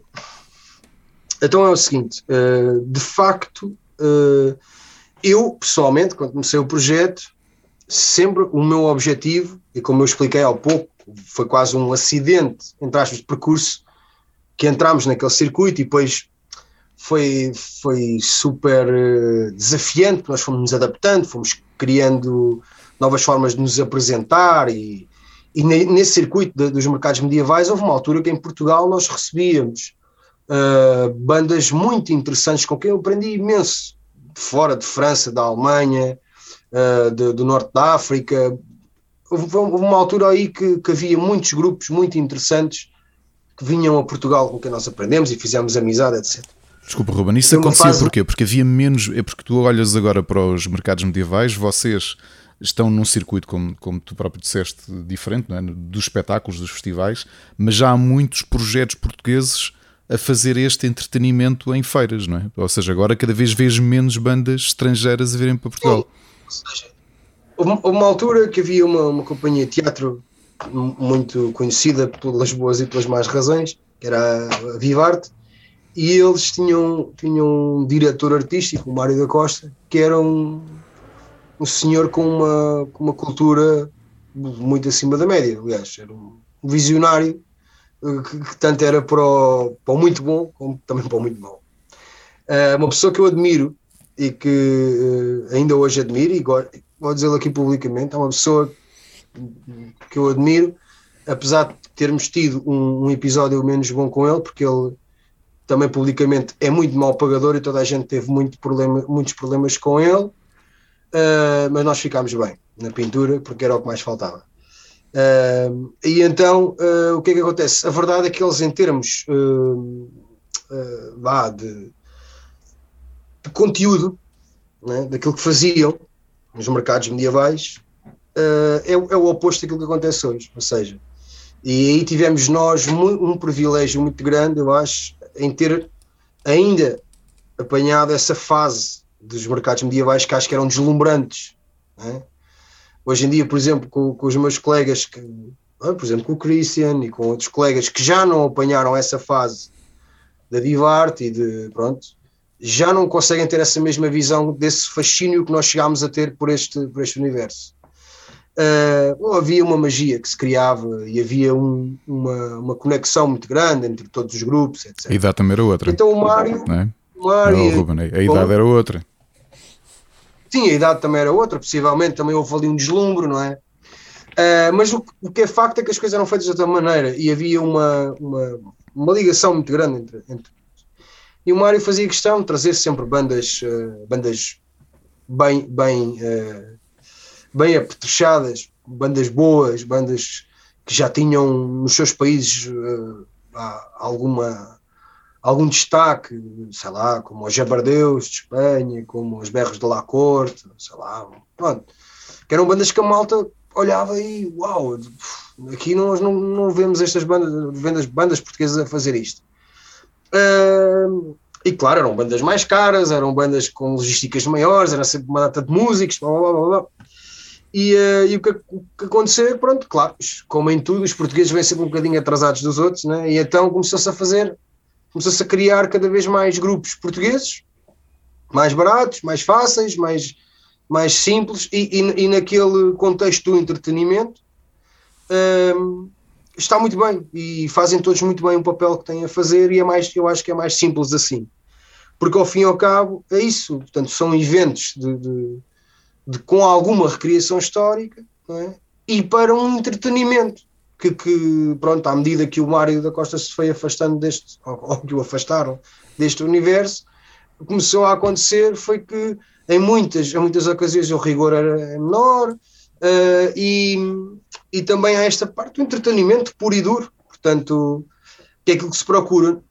No nosso caso, em concreto, uh, muitas das vezes até nos sentíamos sempre desajustados e até sentimos muitas vezes off the record que éramos a banda problemática, porque nós exigíamos sempre determinadas condições e porque exigíamos determinados horários, eh, determinados sítios, porque nós éramos seis músicos, falávamos a uma amplificação grande, em estéreo, não sei o quê, e tínhamos aquilo tudo muito bem estudado, tínhamos um repertório fixo, tínhamos um espetáculo fixo que fazia sentido para o público, não sei quando, não sei o quê, pronto. Então, ou seja, começámos a levar aquilo demasiado a sério do ponto de vista do espetáculo ponto de vista de, de, fazer impacto. Nós não queríamos simplesmente estar ali a entreter um bocadinho as pessoas, queremos que as pessoas levem isto a sério. E, uh, e então começámos a sentir que éramos cada vez mais problemáticos, não era isso que as organizações queriam. As organizações queriam uma coisa leve, vais ali, fazes qualquer coisa e vais embora. E não, não chateias muito, estás a perceber? Uh, e isso para nós, uh, pronto, começou a ser até uh, a certo ponto um bocado desrespeituoso, porque nós queríamos era fazer bem, nós nunca quisemos exigir nada por capricho, nós queríamos era fazer aquilo mesmo muito bem, tipo, e às vezes sentíamos que pá, ou era muito ou não deixava, não sei o quê. E então começámos a pensar logo muito, relativamente cedo, e, e foram ano após ano, várias vezes que nós pensámos, durante muitos anos, em olha, este ano não vamos não vamos entrar por aqui, vamos tentar eh, fazer as coisas de outra maneira. Depois houve anos que nós reduzimos bastante o número de, de atuações em feiras. Depois houve um ano, penso eu, que foi em 2017, nós reestruturámos a banda e achámos que poderia ser bom fazer um misto, ok, ter um formato em que pudesse funcionar, ok, simplista dentro do possível, nunca foi simples, mas mais simples dentro do possível, em que pudéssemos estar a apresentar sempre, porque nós quase sempre apresentámos música original, uhum. né? uh, que isso até era outra coisa, que nós não tocamos música medieval, nós não tocamos música celta ou música sei lá o quê, nós tocamos música que nós fazemos, uhum. inspirada neste, neste, em culturas diferentes, tal e tal e tal, mas pronto. Um, Nesse ano em que vocês que, fazem, já com o Anal dos Corvos lançado em 2016, não é? Uh, vocês ainda trazem algumas músicas a, aos mercados, se bem me lembro, não é? Nesse ano seguinte. Claro, nós, a nossa ideia sempre foi uh, adequar um, o disco ou as peças que tínhamos uhum. ao, à situação ao vivo. Então, nós, então imagina, nós tínhamos sempre as versões em contexto medieval ou histórico e as versões para, para o palco. Uhum. Até muitas vezes os instrumentos eram diferentes. Tínhamos sempre duas versões diferentes para cada música, o que também era às vezes um bocado mais complicado de gerir uh, o repertório uh, dessa maneira, mas fazíamos questão porque nós assumíamos mesmo esse, esse papel. Uh, mas acho que foi em 2018, acho que foi mesmo assim o último ano em que nós já estávamos mesmo epá, vamos apostar mais nos festivais, mas não vamos dizer que, ou seja, se nos convidarem, nós vamos fazer por ir na mesma, também por, por respeito, mas as pessoas nos convidam é porque têm gosto em, em, que o projeto esteja lá e nós vamos cumprir esse, pronto, essa, não é um compromisso, mas pronto, é tentar de certa forma estar... E, e que para, para quem vos seguia, provavelmente deves ter essa noção, se calhar havia quem mais ou menos coordenasse as suas idas aos mercados medievais, olhando para os programas e sabendo, por exemplo, que naquele dia mas isso era outra coisa, que era, por exemplo, a programação. É muito raro haver uma programação de uma feira medieval que diga as bandas é, e as horas e os É verdade. Ou seja, é verdade. Qualquer, coisa, qualquer coisa está bem. Ainda, e às vezes vejo as pessoas a perguntar, ainda hoje, porque às vezes sigo e tenho muitos amigos. Nesse, eu fiz amigos que são meus irmãos uhum. hoje, neste circuito das feiras medievais. Tenho pessoas que eu adoro como da minha família. Podia enumerar, se calhar, um, mais de uma dezena de pessoas que continuam a fazer esse, esse trabalho e olha, por exemplo, este ano em Óbidos fui à porta só para dar uns beijinhos e uns abraços a, a músicos e artistas que lá estavam, porque pronto, e deu-me um saudosismo porque, uh, porque criava, criava-se uma, uma, uma, família também né, do, do, de camarim ou de viagens muito, muito boa, aprendi, aprendi imenso com. Depois daquilo fechar ainda ficar com, a beber copos, não é? Ainda tive a possibilidade de ficar aí convosco umas vezes. antes de ser pai, antes de ser pai, atenção. Antes de ser pai ainda conseguia fazer últimos isso. Já, já nem isso acontecia, né? as pessoas já estavam descansadas isso né, também. Pronto. Um, e agora perdi-me um pouco, estava a dizer que ah, em relação ao. Sim, em 2019 do, do, é, é o último. Sim. Nós ainda íamos a algumas e assim, 2019 muito pouquinho, e uh, acontece a pandemia, que uh, acabou por funcionar ali como tampão, apesar nós já tínhamos decidido uhum. uh, que não, pronto, as pouquíssimas que tínhamos feito em 2019, acho que nem, não sei, umas três ou quatro uh, aparições assim, pouco mais do que isso, e que já tínhamos decidido, ok, este ano tivemos um verão ocupadíssimo com festivais, se calhar para o ano vamos nos tentar reajustar e a verdade é que no fim do verão de 2019 nós tínhamos uma tour para 2020 que começava na Biblioteca de Alexandria no Egito uhum. e acabava sei lá onde. Ia, ia, ser um ano tipo brutal, ia ser, ia ser um ano esmagador, então não tínhamos mesmo intenções de. Pronto, tinha-se acabado aquele capítulo para nós, tínhamos celebrado os 10 anos uh, tínhamos lançado uma maioria de desgosto e tínhamos prometido, ok, fizemos 10 anos, foi um ciclo fechado, uh, o circuito das feiras medievais fica, uh, pronto, fica no nosso coração, no nosso carinho, vamos iniciar um novo percurso da banda, lançamos este álbum como um, um lançámos o álbum na mala posta ali à entrada de Lisboa, o roubado, uh, assim, e iniciámos ali um pontapé de saída para outra com outra estrutura, tínhamos um teclista, passámos a sete músicos, uh, pronto, tínhamos já imensas, imensas coisas uh, já orientadas, ia ser um 2020 brutal, estava tudo bem. Mudámos uma série de coisas na nossa logística também, na nossa e pronto, e depois caiu a, a pandemia e serviu também como tampão, pronto, então uh, e basicamente foi isto. Nós este ano tivemos em dois ambientes de recriação histórica, mas fomos apenas dar um concerto e, e pronto, não, não tivemos na, naquele formato de rua, uhum. não é? Mas foi, foi interessante porque pronto, o ambiente está lá, não é? E, e é um ambiente que para nós nos é familiar, mas, mas fomos noutro, como é que eu ia dizer? Nós, nós próprios íamos noutro contexto, é? fomos diretos fazer o concerto ao palco e viemos embora e, e é diferente. Uma feira medieval estás sempre dois, três, quatro dias vais conhecendo as pessoas, vais não sei quê, ou, ou estás, com, estás com amigos, assim. é, outro, é outra forma. Mas é, é, é isso. Uh, agora, em relação a conseguirmos encontrar um espaço para nós em festivais etc., deve-se a um, um trabalho muito grande, muito exaustivo, principalmente do Christian, que está aqui comigo. Uh, nós criámos esta, a nossa produtora, que se chama West Wave Productions, uh, que basicamente serviu numa primeira fase de suporte ao trabalho dos Albaluna e outros projetos que nós temos.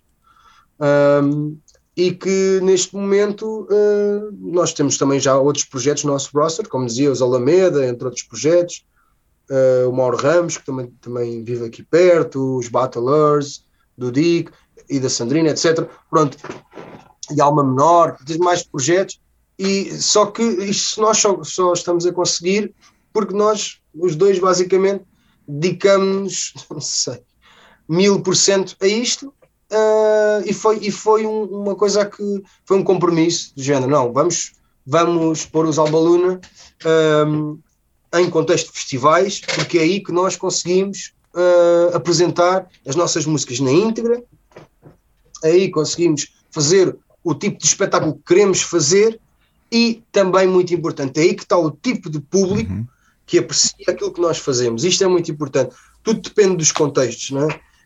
Um, e, e, de facto uh, tem sido uma uma cena brutal uh, sei lá mesmo ano passado em contexto de Covid uh, mesmo assim ainda fomos à, à Sardenha, à Itália e à França e pronto, ainda conseguimos uh, ir tocando ou seja, mesmo no, no, no, em 2020, mesmo no ano o Covid hardcore, nós ainda tivemos vários projetos, mesmo aqui em Torres Vedras, e fomos tocando, etc. Portanto, é, isto tudo só é possível porque nós estamos a mil por cento todos os dias a, a, pensar sobre isto e a investir tempo e a investir pensamento e energia, porque acreditamos mesmo muito naquilo que fazemos e, e, e temos tido o melhor dos feedbacks de facto, uh, tu dizias há pouco que não é para todos. Eu acho que é como qualquer coisa, não é? Quer dizer, uma pessoa, se uma, uma pessoa tem que se dedicar, e mesmo dedicando-se, é tão difícil, mas tão difícil, que tudo se tem para desistir, quanto mais que uma pessoa não se dedique. Há de facto circuitos que são fáceis, circuitos em que tu olhas e que vês que tens um, um, um formato. É simples. Tu uma pessoa, uma banda de bares, não é? Existe um formato, uhum. não é? Um trio, um quinteto, um quinteto no máximo. E há um, um repertório também que se pode respeitar, não é? Essas coisas também têm regras. Uma pessoa vê, analisa e percebe, e, e se for minimamente astuto, ok, se eu quiser ter um projeto para funcionar, eu vou criar este, este formato e vai haver espaço para mim, não é? Pronto. Uh, é, é, no nosso caso, ou por exemplo, no caso das feiras medievais, claro, começou a haver gente mais astuta a pensar: ok, já existe um formato, eu vou olhar para este formato, vou replicar os formatos, mais coisa, menos coisa, os temas também mais coisa, menos coisa. É fácil, vai haver um espaço para mim, há uma roupa, há um não sei quê, há uma maneira de, de apresentar o espetáculo e vais replicar. No nosso caso, é um bocadinho mais difícil porque nós não estamos a replicar nada, não é? Quer dizer, estamos aqui a, a, a, a tentar, não, nós fazemos, um, pronto, temos a, no, a, nosso, a nossa onda, o nosso estilo, a nossa forma de, de, fazer as coisas, o nosso tipo de música, a nossa linguagem, que é uma mistura de uma data de coisas e, e, e, e portanto não é nada fácil, é? porque as coisas estão todas muito engavetadas e no nosso caso uh, nem sempre há uma gaveta para nos encaixar, e, mas tem sido muito bom porque temos encontrado uh, gente muito boa que nos recebe muito bem, uh, público que já nos conhece, que nós não fazíamos ideia que nos poderia conhecer, como por exemplo, nós vamos agora, vamos estar na Índia, temos um concerto dia 17 de dezembro no Rajastão, em Udaipur, uh, em que quando nós lançámos o single Gargul, que olha, estás a ver, o Gargul é um, é um, é um, é um videoclipe e uma música que se chama Gargul, 100% inspirada numa, numa personagem criada pelo Pedro e pela Marisa dos Animamundi.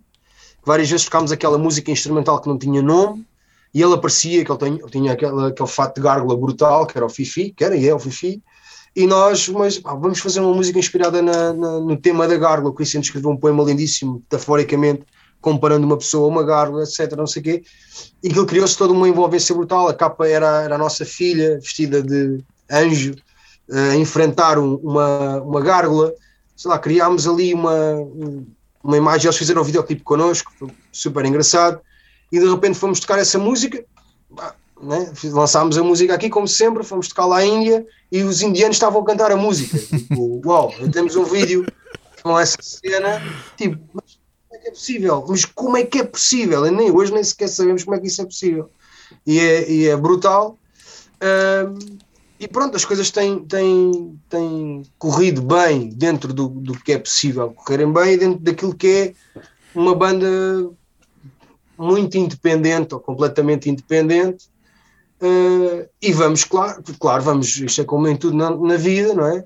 Nós vamos desbloqueando uh, contactos, vamos desbloqueando uh, amizades, vamos desbloqueando seguidores, vamos, não é? E, e, e umas, de umas coisas puxam-se as outras. E, e como nós estamos sempre ativos, uh, acho que também quem, quem vai confiando em nós, quem nos vai chamando para os vários festivais, isso também vai vendo, não, isto é uma banda que trabalha a sério, eles vêm, entregam, entregam-se completamente e portam-se bem, né? somos malta tranquila, isso assim, eu acho, eu acho que pronto, as coisas têm funcionado muito bem e eu acho que nós basicamente acreditamos é mesmo muito naquilo que fazemos e e pronto, de uma outra forma. É uma grande loucura. Ruben, agora que estás com o Christian uh, a apostar na Westwave Productions, é isso? Productions? Studio? Isto porque, yeah, o, o, isto, isto aqui é o Westwave Studio. Uhum. Não sei se isto sim, sim, tá, ótimo. Isto foi uma ideia que eu tinha tido já há uns anos, porque eu sempre trabalhei em produção, desde também muito novo, e depois nós, houve uma altura que eu, que eu, que eu trabalhava, era tipo de ambulatório. Eu montava um estúdio em qualquer lado, ou alugava um estúdio e ia lá trabalhar, e depois, pá, mas em que estúdio é que se gravou isto? Sei lá, meu, eu aluguei um espaço, criei, não sei o quê. Westway Studio é todo o sítio onde eu estiver. Mas antes da pandemia, nós, nós uh, viemos para esta casa, eu e a Carla Uh, não comprámos, estamos a comprar a TC Velhinhos esta casa. Uh, estamos todos, estamos todos. Não a tua, não é? Se a guerra não se, se a guerra não se calma, qualquer dia vamos a todos embora, porque vai ficando cada vez mais caro. Uh, e então construímos este estúdio, que foi a primeira coisa que fizemos. Este estúdio tem duas salas, é um estúdio que, bem, tem sido o meu quartel-general, onde temos trabalhado bastante, não só para os Abaluna, mas como para outras bandas também e para, e para outros projetos. Um, e da, do Westwave Studio nasceu a ideia de, de termos a Westwave Productions, porque uh, começámos uh, basicamente a trabalhar em conjunto, eu e o Christian, uh, em tudo o que era a produção da banda, que envolve muitas coisas. Um, e também uh, achámos que seria interessante, porque eu acho que as coisas, um, felizmente, há, há, muitas coisas que também vêm bater à porta. Uh, e neste caso, uh, várias foram as pessoas, os músicos e os artistas, que nos contactaram que adoravam fazer parte do nosso grupo, pronto, da nossa e, estar na, trabalhar connosco e dizer assim, nós temos, não, mas nós não estamos a nós não estamos a trabalhar, nós estamos a fazer suporte a estes projetos. Uh, e de repente nós é que fomos um bocado chamados a chegar-nos à frente e, e, e acabámos por reestruturar tudo e criar a Westwave Productions com um grupo de pessoas muito talentosa que acreditam em nós e que nós também acreditamos neles e que esperamos que pronto, que aos poucos as coisas comecem também a, a melhorar nesse sentido, ou seja, que nós também aquilo que vamos conseguindo criar para nós, que também consigamos criar para outros que, que pronto, que façam música própria, sempre com música original, com música uh, pronto, com música criada com, com esse propósito né, de, de, de, exportar os sentimentos e as formas de estar em música, um bocadinho isso. Uh, Ruben, para finalizar a nossa, a nossa entrevista, porque já te estou aqui a roubar uma parte bastante valiosa do teu dia de trabalho, o qual agradeço imenso. Uh, uh, com o desenvolvimento do, do projeto Westwave, e vou usar a palavra risco, entre aspas, achas que há um risco do Ruben Monteiro, compositor e multi-instrumentista, perceber que o Ruben Monteiro, produtor, uh, poderá ser um caminho e poderá ser quem vai dominar o teu tempo, o teu dia a dia? Uh, desculpa, uh, o produtor, uh, mas que é aqui. Imagina que de repente nos... percebes a paixão, ou seja, do ponto de vista financeiro, ou seja, mesmo pela, pelo gozo de trabalhar com outros projetos, e de repente a, a, a tua vertente músico fica para segundas, segundo plano e, e, possibilidade de dedicares o risco que eu dizia, de dedicares uh, maioritariamente a ser produtor e, e, a dares esse acompanhamento e suporte um, aos projetos que tens à volta, até aos próprios álbuns, Luna. Sim, vou, vou, vou explicar assim rapidamente. Mais qualquer coisa na minha vida, eu sou um músico, uhum. sou um músico compositor. Uh, isso é, é, essa é daquelas coisas, é daquelas coisas que eu vou fazer sempre, fazer música.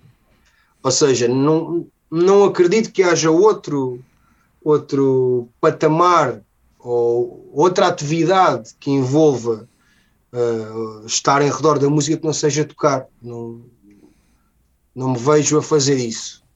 Vejo, uh, por exemplo, no, no, caso aqui da Westwave Productions, uh, que eu acho como qualquer músico deve fazer por si, não é?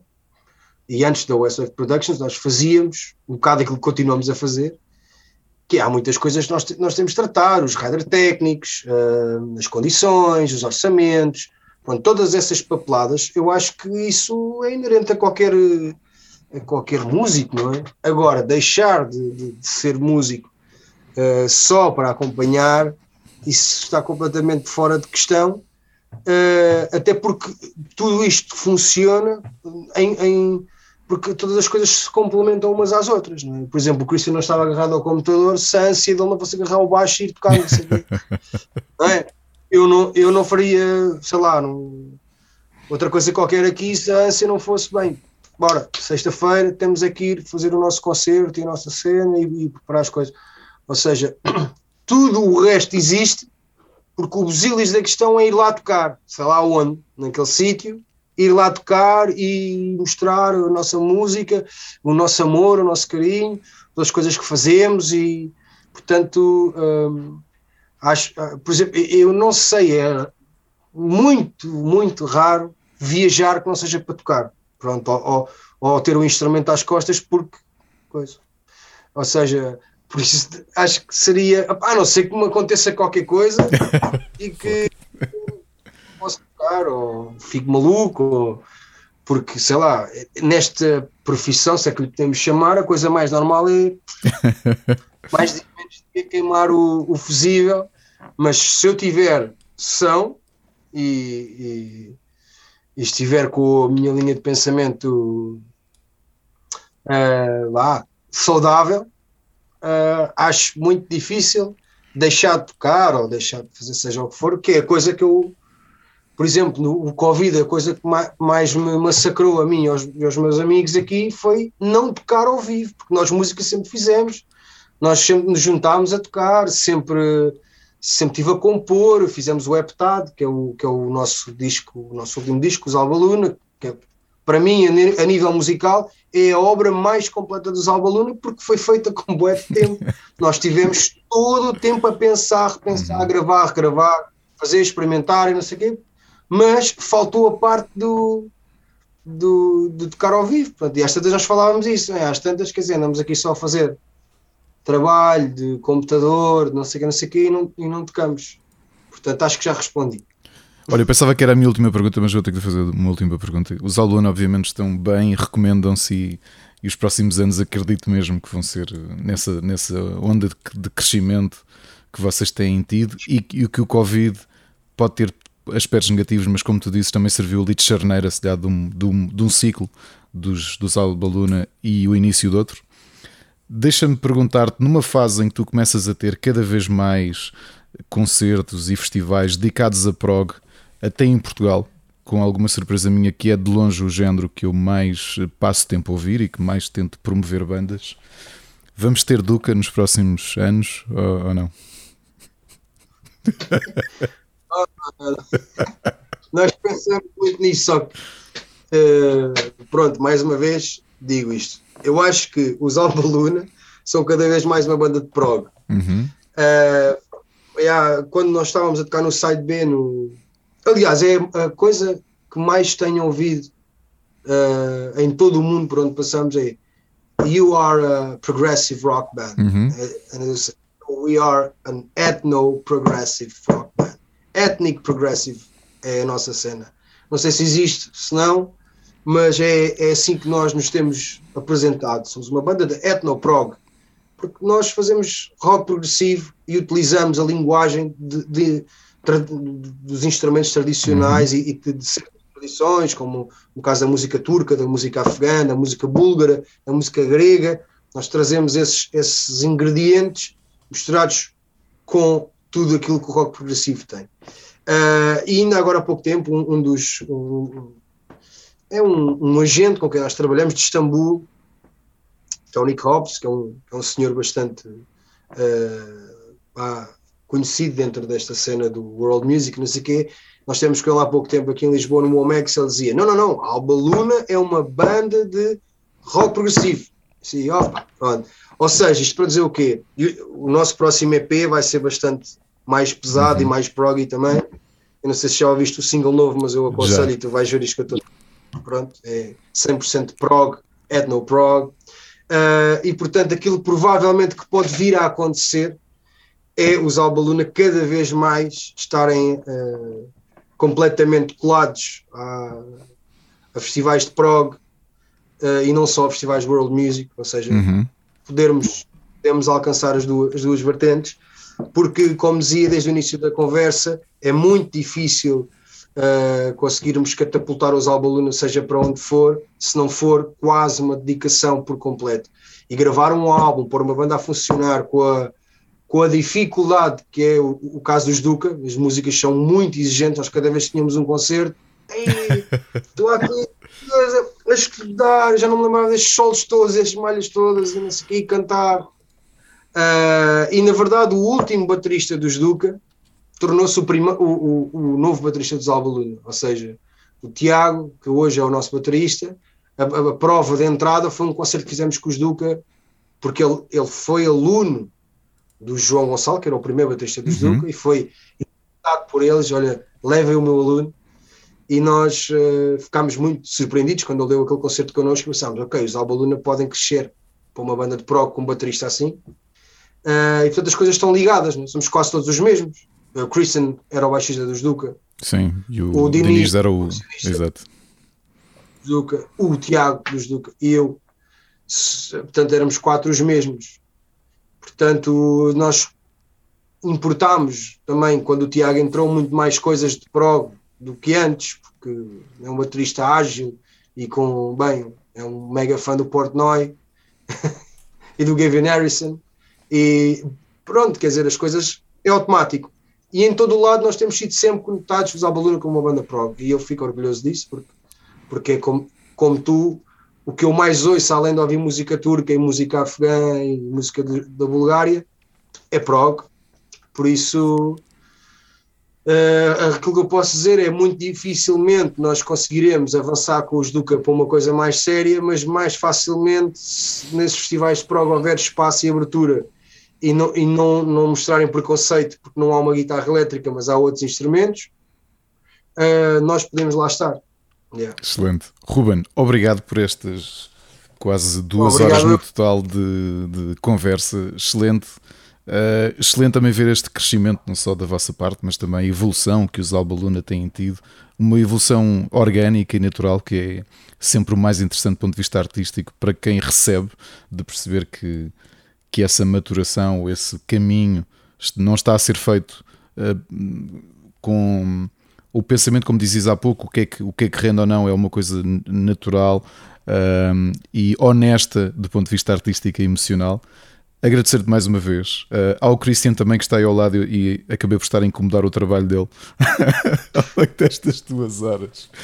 E se calhar mais tardar, eu sei que vão, só vão ouvir este, esta entrevista em dezembro, uh, mas se calhar ainda te vejo em Opeth na sala Tejo, se tudo correr bem, se estiveres por lá. Ah, sim, manda uma mensagem, claro, vou estar lá na linha da frente. Já não tenho cabelo, mas estou lá. Olha, isso, isso foi o que a pandemia me fez, foi ao contrário. Foi, deixei crescer pela primeira vez na vida. Agora o cabelo aqui às costas e, ir agora é para ficar. Uh... Ainda bem que podes. Hã? É eu fui perdendo, ainda bem que podes, só tenho aqui agora este. Pá. Loki Style. Este tem mais. Uf, estamos, estamos a ficar mais velhos, não há nada a fazer. Também vou aproveitar enquanto posso. Olha, boa sorte para os vossos próximos concertos, para as vossas próximas Obrigado. viagens. Um, vamos estando atentos também para promover quando é que os Alba Luna cá estão e voltar a ver-vos ao vivo, que é uma coisa que tanto eu como a Ana já temos e o resto do nosso grupo temos saudades de ver. E em formato palco, uh, acho que é o sítio perfeito para vos ver. Ruben, mais uma vez. Olha, eu passo a publicidade, nós no dia 19 de novembro. Uhum. Ah, não, mas não, mas, mas não te preocupes, podemos promover isso no, no podcast que é semanal. 19 de novembro nós fomos convidados pelos Glásia, uma banda sim, sim, metal sim, sim, Uh, do Montijo. Uh, eles vão apresentar o disco deles uh, e convidaram-nos como apresentaram-se como, como fãs, como seguidores dos Albalune, nós ficámos muito contentes e eles convidaram-nos para fazer eh, uma abertura para o espetáculo deles e nós lá vamos estar dia 19 no Teatro do Montijo, que eu não sei o nome, uhum. é um nome pomposo certamente, de uma pessoa importante. Um, e, mas é no Teatro do Montijo, 19 de novembro, os bilhetes já estão à venda, pá, Ticketline, Ball, essas coisas, eu acho que isso está, já está disponível nesses sítios e acho que vai ser uma grande noite, pelo menos tudo, tudo indica. Não, mas aqui em Portugal é isto que temos. Por enquanto, Pronto. vamos ver-vos mais vezes, de certeza. Mais uma vez, obrigado. Muito obrigado e boa sorte obrigado. aos Alba Luna. E, obrigado. e aos vossos projetos e também ao, à West Wave Productions e Studio que possam também dar a mão a muitos uh, projetos talentosos da zona e não só. Portanto, obrigado. Obrigado. Bem-ajas. Até sempre.